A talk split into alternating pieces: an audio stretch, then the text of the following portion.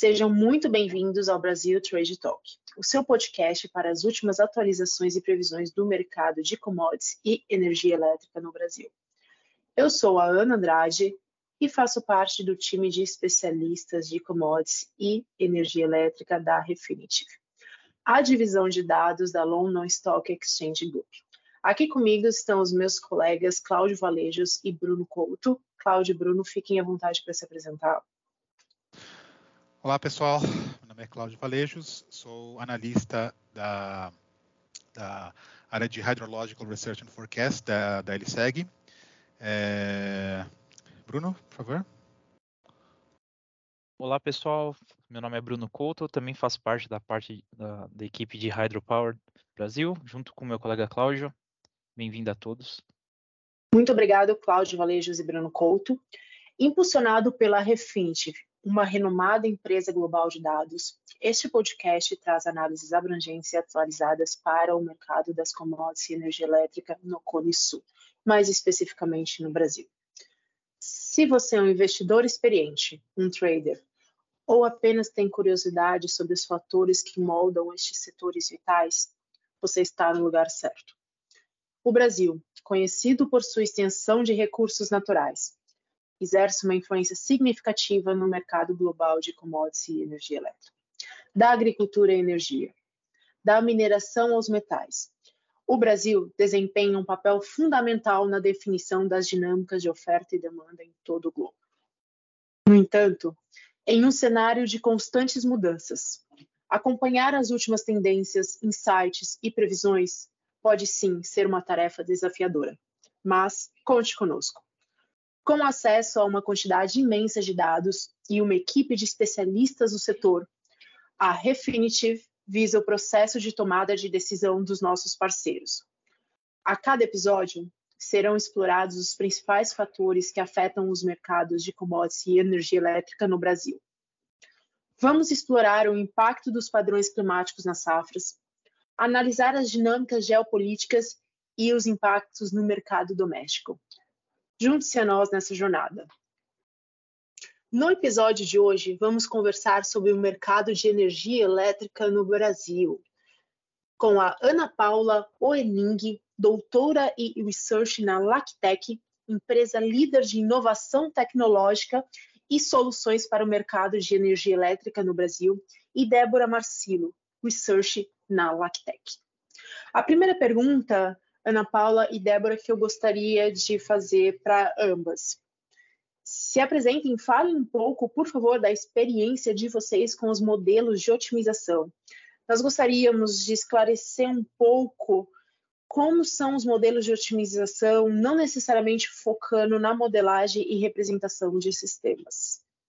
Bom, meu nome é Débora Marcílio, é, quero agradecer o convite. Sou pesquisadora do Lactec há 15 anos já. Faço parte da equipe de mercado e planejamento.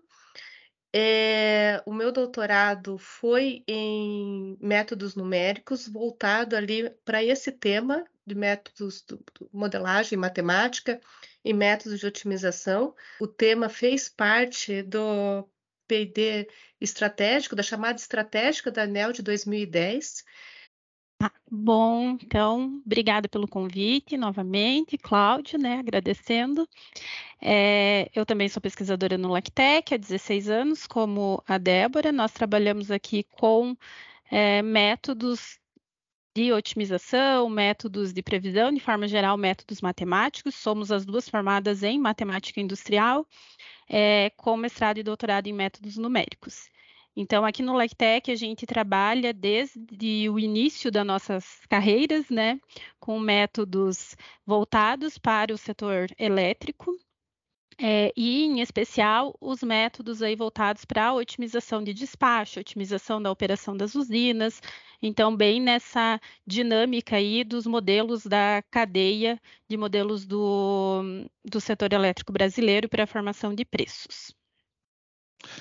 E, é, Ana, só um momentinho, até gostaria, acho que é importante colocar já é, nesse contexto, né? Sim, a gente vai tratar de modelos de otimização, né, nesse episódio que temos hoje, né? Mas eu acho que também para o pessoal talvez um pouco mais leigo é importante evidenciar por que o tópico de, de modelos de otimização? E com certeza é, temos que lembrar que a formação do preço spot de energia elétrica no Brasil, né, o preço de liquidação das diferenças, ele vem de modelos de otimização. Né? Essa é uma definição que vem já desde a década de 90, né? É uma decisão tomada já há, digamos, há, muito tempo. E desde então, né, é, toda vez que queremos entender o contexto, preço da energia elétrica, né, preço da liquidação das diferenças, que na prática é o preço spot, né, é, temos, estamos falando de modelos de otimização.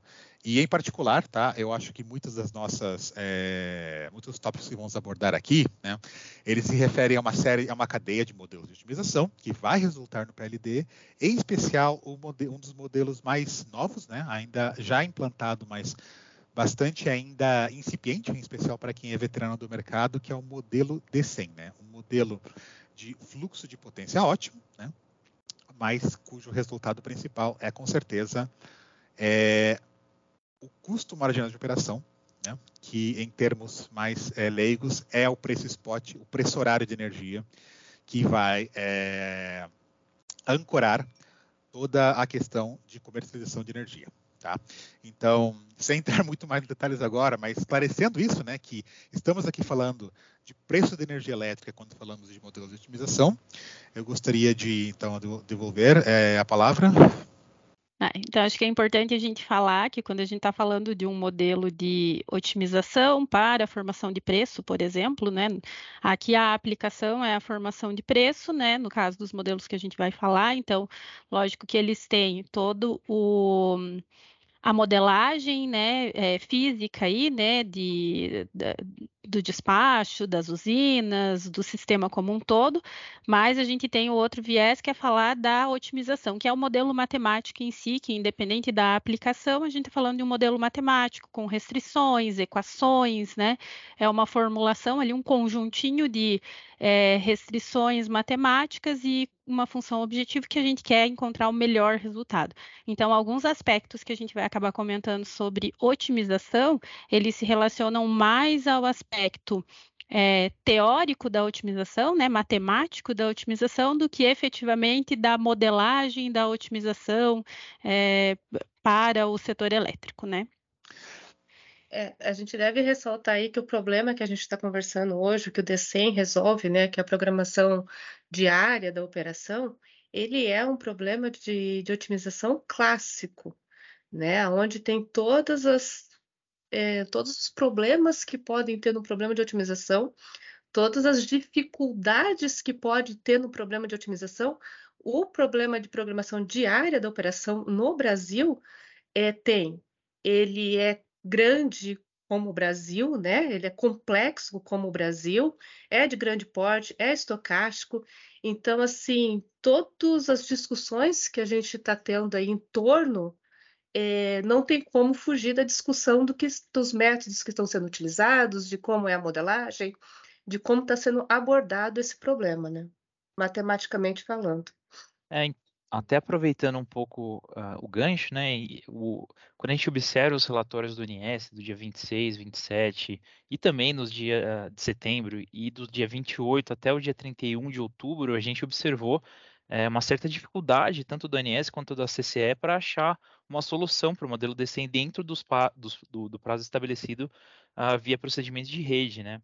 E, e, fica a pergunta, do ponto de vista matemático, o que vocês acham, é, o que pode ser feito, na verdade, né, para um modelo de otimização quando ele não consegue achar uma solução, muitas vezes é, a solução, a gente fala daquele, o mínimo global, né, então, é, o, o que dá para ser feito nesse sentido, né? Queria que vocês comentassem um pouco sobre isso. Então, o que a gente vê ali pelas notas técnicas é, fornecidas, né, é que o principal problema, a principal dificuldade para resolver o DCEM como está modelado, está, como está implementado agora, está na primeira parte ali, que é a resolução ali é, que fica naquele looping, né? Que faz a, a otimização, depois vai para o fluxo DC e com essas ver se alguma restrição foi violada, sai dessa sim ou não, né? Se foi violado, é acrescentado mais restrições, é inserido mais restrições ao problema, volta para essa otimização, que por enquanto ainda está é uma otimização é, programação linear, que já foi, já a, a, o problema original já sofreu algumas é, simplificações para ser resolvido nessa parte. Então fica nesse loop aonde a gente tem um problema original que já é complexo e vai a cada passo acrescentando mais restrições e deixando o problema ainda mais com um grau de dificuldade ainda maior. Então, assim, é, não necessariamente a gente está auxiliando esse problema, vamos dizer assim, a convergir, a chegar num resultado, é, chegar no mínimo local aí é, adequado, né, para o problema. Então, aqui o que eu vejo das notas é, técnicas divulgadas é que o principal problema está nessa parte, né? Só que, ao meu ver, né, é, eu acho que teria que talvez melhorar ali uh, o, os critérios de parada. Os critérios de convergência deveriam ser revistos aqui nessa parte para ver é, o que está sendo considerado, uma, uma relaxação, alguma coisa nesse sentido, para a gente conseguir sair desse loop e tirar a indeterminação que está gerando essa, essa não viabilidade do problema. Não, muito bacana. E, e, muitas vezes eu acho que também entra, essa conversa entra muito no, na, nos dados de entrada, né? O que você está é, eh, adicionando como condição inicial do modelo. Se você só aumenta a complexidade, ou por, dando, por exemplo, a questão de temperatura da carga, dificultando ainda mais para o modelo, eu acho que é, realmente acaba essa, essa, parte computacional acaba ficando bastante é, complicada, né? E aí nesse ponto, né, até quanto a gente pode ter esse ganho computacional, se a gente é, o, o quão seria mais efetivo a gente adicionar mais poder computacional, a gente já sabe que o, o por exemplo, usa o, o Simplex, né? Então, o quanto, o quanto a gente ganharia se a gente adicionasse esse poder computacional, ou na verdade essa discussão passa um, um, um, por um pé atrás. A gente tem que pelo menos ajeitar as condições do, da, da, modelagem para poder chegar numa uma, uma resposta melhor, né? Acho que na, nessa questão de, de, poder computacional, você pode pensar que um, um, método clássico aí de otimização, um simplex, ou um, um método clássico para otimização não linear, ele é um método que ele é, caminha em passos para chegar na solução. Acho que a, a, talvez a forma mais fácil aí de a gente entender é isso. Ele vai sair de um ponto inicial e ele vai caminhando até convergir, né? Então ele vai dando passos, melhorando a solução até que ele chegue numa solução que satisfaça os critérios de parada e que seja uma solução é, boa para aquele problema. Então, quando eu estou dando passos, eu sempre uso o caminho que eu percorri antes. Então, a questão do poder computacional nesse sentido, ele não vai auxiliar a melhorar a solução encontrada. Ele vai auxiliar a chegar nessa solução de forma mais rápida, porque às vezes se eu demoro um minuto para dar cada passo e eu tiver um computador melhor que demore, sei lá, 30 segundos, eu vou diminuir o, o tempo nesse sentido. Ou eu vou conseguir processar em paralelo, né, é, determinadas é, restrições, né, determinadas atividades dentro desse modelo e eu consigo também melhorar o tempo, mas ter poder computacional não vai é, implicar necessariamente ter uma melhor solução, só vai implicar em ter uma solução mais rápida, né? É, a menos que o tempo, né, se tenha um tempo aí muito restrito e você esteja, é, esteja parando de, de, resolver o algoritmo pelo tempo. Aí sim, se você tiver um, um poder computacional maior, talvez ele consiga andar um pouquinho mais e chegar na solução. Mas é, que a gente não vê, né, pelo menos do que a gente tem avaliado aí, que esse seja o problema, é, o poder computacional em si, tá? Acho que é, é bem o que você comentou, Bruno, do dos dados de entrada. Então, como eu falei, o, o, algoritmo ele vai dando passos e ele parte de um ponto inicial. E esse ponto inicial depende do dado de entrada que eu passo. Então, é, uma, é um ponto muito importante, muito significativo aí avaliar esse ponto inicial, esses dados de entrada que a gente está passando para o modelo, é, e a modelagem em si, quanto que eu estou sendo restritivo, como que eu estou colocando ali, né, como a Débora falou, os parâmetros que eu estou colocando de parada. É, eu acho que o poder computacional não seria a, o calcanhar de Aquiles aqui nesse problema, né? O, o, ele só vai ajudar a ser mais rápido, tá? Mas se você colocar mais núcleos, né, um computador melhor, hoje eu não vejo como sendo a solução aí para resolver o problema de não convergência. É, acho que deve ressaltar mesmo, Bruno, os dados de entrada aqui, que é uma parte bem importante, como a Ana Paula falou. Eu acho que uma talvez uma indicação de um pré-processamento, de uma verificação se os dados de entrada atendem, em princípio, às restrições do problema, se é viável, né? Para que já parta ali de um, de um ponto é, melhor, de um ponto ok. Então, porque talvez a gente está alimentando ali esse problema que já é complexo com dados que não tem para onde convergir, não tem como solucionar, isso não, não, não vai nos adiantar de nada, né? Então, o... E outro ponto também são a verificação das restrições que estão sendo incluídas e depois, num outro momento, estão sendo desativadas algumas restrições, né? Então, se essas restrições que estão sendo desativadas também, se não estão descaracterizando o problema original. Esse também é outro ponto que precisa ser discutido. Muito interessante. E isso a gente consegue observar já financeiramente, né? O impacto uh, no CMO, do descolamento do CMO, impactando não só a média diária, mas a média semanal e mensal, né? Já tem um impacto uh, para todos do setor elétrico, né? Então, é, esse ponto é bem, é um ponto bastante importante que eu acho que cabe a nós, todo mundo, os, os agentes do setor elétrico, levantar essa discussão é, sempre, né? Para melhorias, né? Sim, esse é um tema que tá, tem que estar tá sempre discutindo e sendo revisto, né, a, a, a modelagem, porque o poder computacional nos últimos anos evoluiu bastante, né?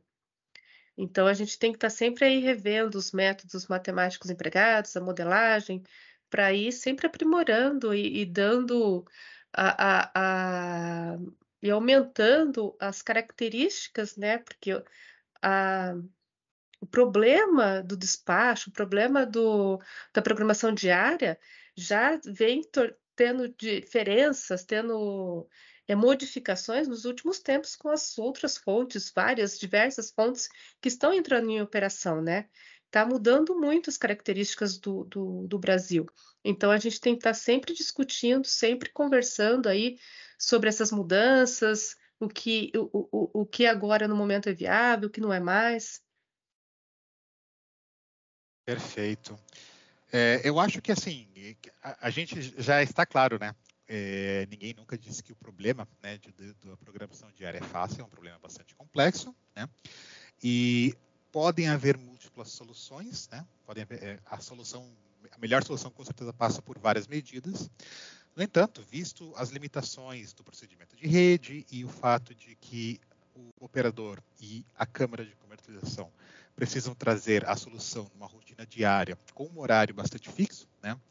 A solução adotada, né, é, para a convergência do modelo D100 foi caso caso a convergência não seja atingida num horário é, num horário estabelecido, né, que no caso é 16 horas, né, 16 horas horário de Brasília de todo dia, né, é, haveria então a desativação do, da chamada função crossover do modelo D100, o que, é, em termos bastante, é, tentando resumir bastante, basicamente simplifica bastante o problema do, despacho né, de, da programação diária e permite, então, de maneira muito mais rápida, ao, à Câmara de Comercialização, o operador de sistema, trazer uma solução. Nesse sentido, ah, vem uma questão que eu queria, que eu queria perguntar para vocês, que é, essa realmente é uma questão muito mais, talvez, matemática do que necessariamente de modelagem. Né?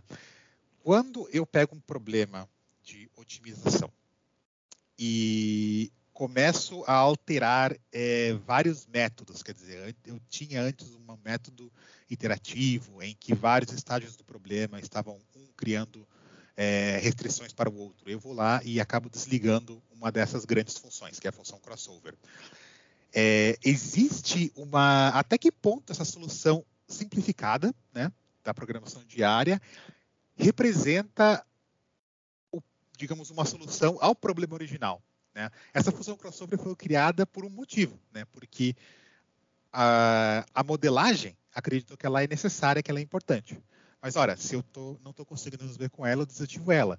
Mas aí, como que fica a questão de representação? Quer dizer, este novo problema de otimização, quanto ele tem de, de compatibilidade, de representatividade em relação ao problema original? Gostaria que vocês falassem um pouquinho disso, que é, é realmente uma questão realmente de, de, de digamos, de, de, matemática mesmo, de otimização, né? Bom, acho que a gente não consegue aí falar que é 50%, 60%, 90%. Eu tenho certeza. Isso é, é, bem, bem complicado de falar, né?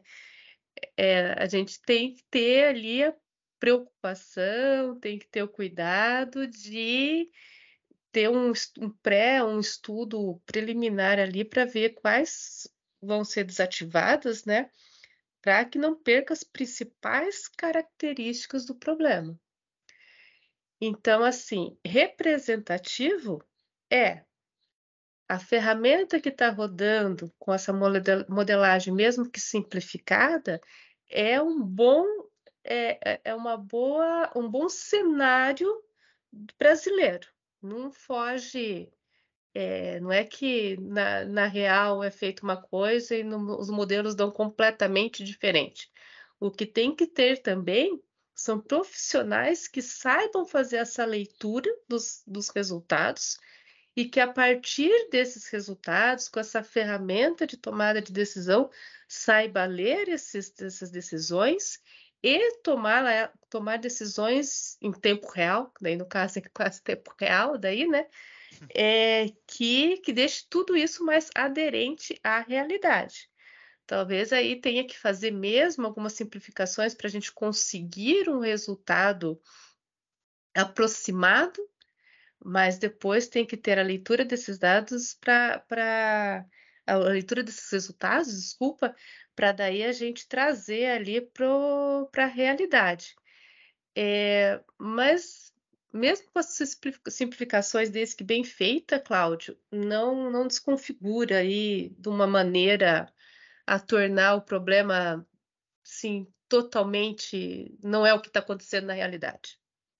Não, com certeza. Eu acho que é uma discussão, na verdade, de você é, tentou resolver um problema complexo com uma matemática muito rebuscada.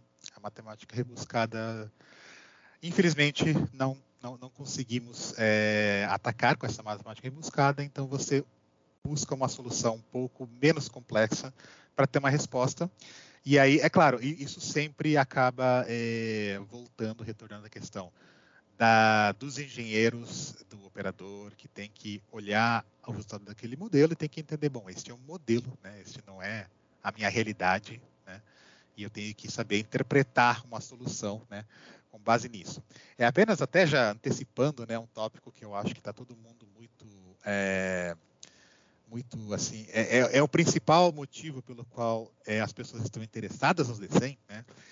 Até agora, é, houve uma forte coincidência entre é, esses problemas de convergência do modelo DCEM, né, que são anunciadas é, através de, da CCE como contingência, né, e aumentos do PLD, isto é, é, é, é um pouco, é até chega a ser um pouco engraçado, quer dizer, basta o modelo ser simplificado um pouquinho para daí o preço daquela aumentada, o que realmente é, acaba sendo um pouquinho, é, acaba sendo um pouquinho, digamos, eu tenho certeza que muitos operadores de mercado já estão de olho nessa, não, não deve ser uma questão apenas de coincidência, né?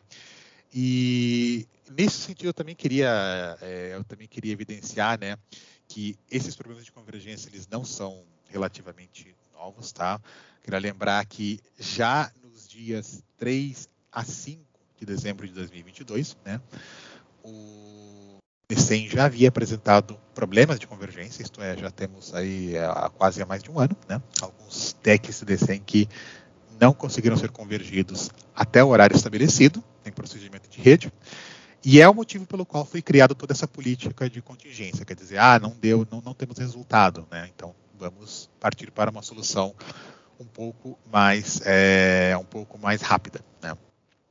Mas é, eu acho que esse, na verdade, que seria o, o, principal interesse, né, de muitos agentes olhando, né, a, a questão do DECEM. Então, muito, muito legal, Cláudio, você ter comentado, né? A gente fala muito dessa questão da otimização é, quando a gente observa o modelo DCEM, que a gente tem uma certa dificuldade de convergência, né? Então, ao longo do mês de setembro, no mês de outubro, a gente observou muitas vezes, quando não no deck do ONS, às vezes no deck da CCE, a gente não obteve essa, essa convergência, né?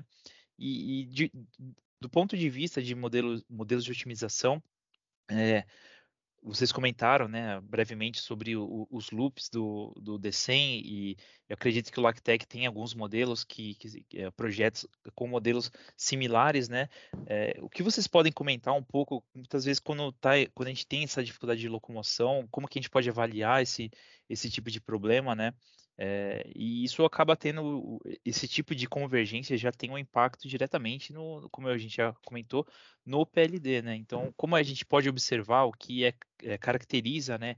Muitas vezes é sair do loop on e ir para o estágio número 2, etc. Se vocês puderem comentar um, brevemente um pouco sobre isso.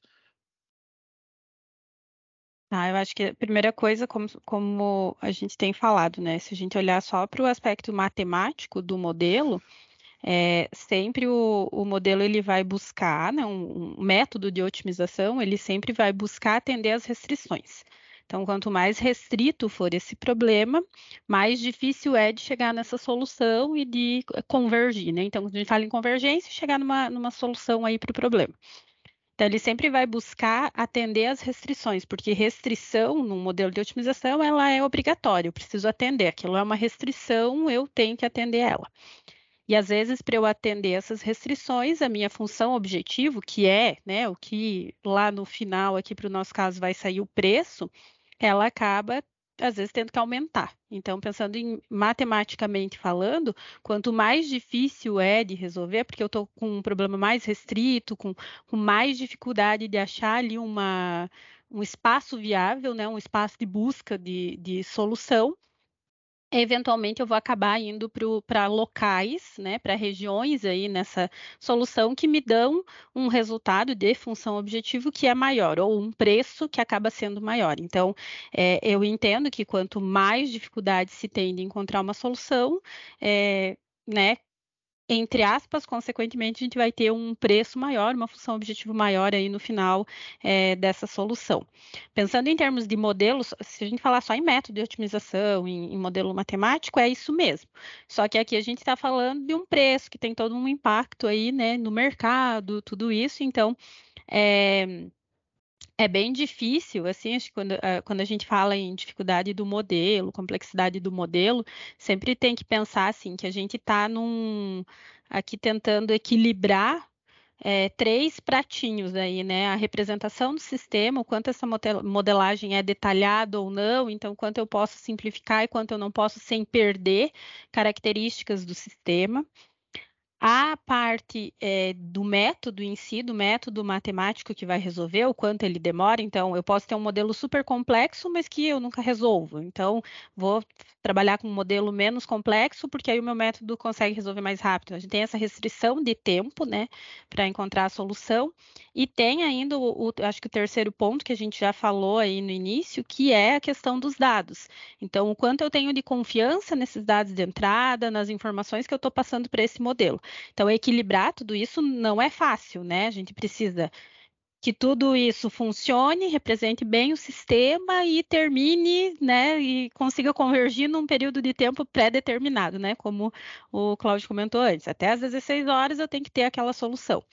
Então, a gente tenta equilibrar tudo isso, às vezes simplificando alguma coisa, às vezes restringindo, é, e a consequência, no caso do, da formação de preço aqui no Brasil, é que o preço acaba aumentando ou às vezes é, tendo essas divergências de uma hora para outra, porque pode ser que para aquela hora que a gente teve problema de restrição, para a hora anterior não.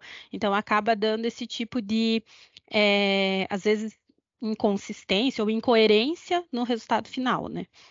Outra coisa que a gente tem que levar em consideração também é que o modelo matemático está entre decidir é uma minimização de custos, então, mas ele está querendo saber se ele despacha alguma térmica ou para atender a demanda ou deixa é, faltar energia, né? Não atendimento à demanda. E o que, que é mais custoso? Né? O que, que é mais custoso? Despachar uma térmica cara, que é o que está acontecendo, ou, ou deixar faltar energia em alguma região?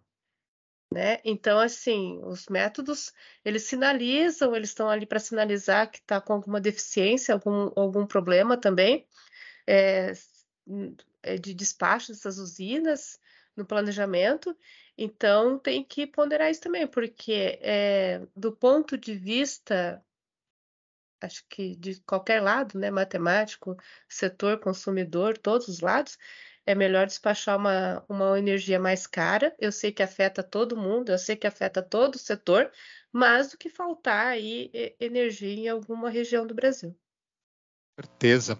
É, e, e, assim, eu, eu acho que também é, eu acabei colocando, né, como se fosse assim apenas isso, né, é, que o preço aumentou apenas quando houve problemas de convergência, mas a gente sabe na verdade que de fato, né, é, é a gente teve umas ondas, é, uns, umas ondas de calor, quer dizer, uma temperatura alta né, nos centros de carga, é, também durante esse período, o que na verdade sinaliza que não é apenas uma questão de preço versus convergência de modelo, né, na verdade está realmente uma temperatura mais alta e com uma temperatura mais alta, o problema de fluxo de potência ele acaba ficando mais complicado. Né?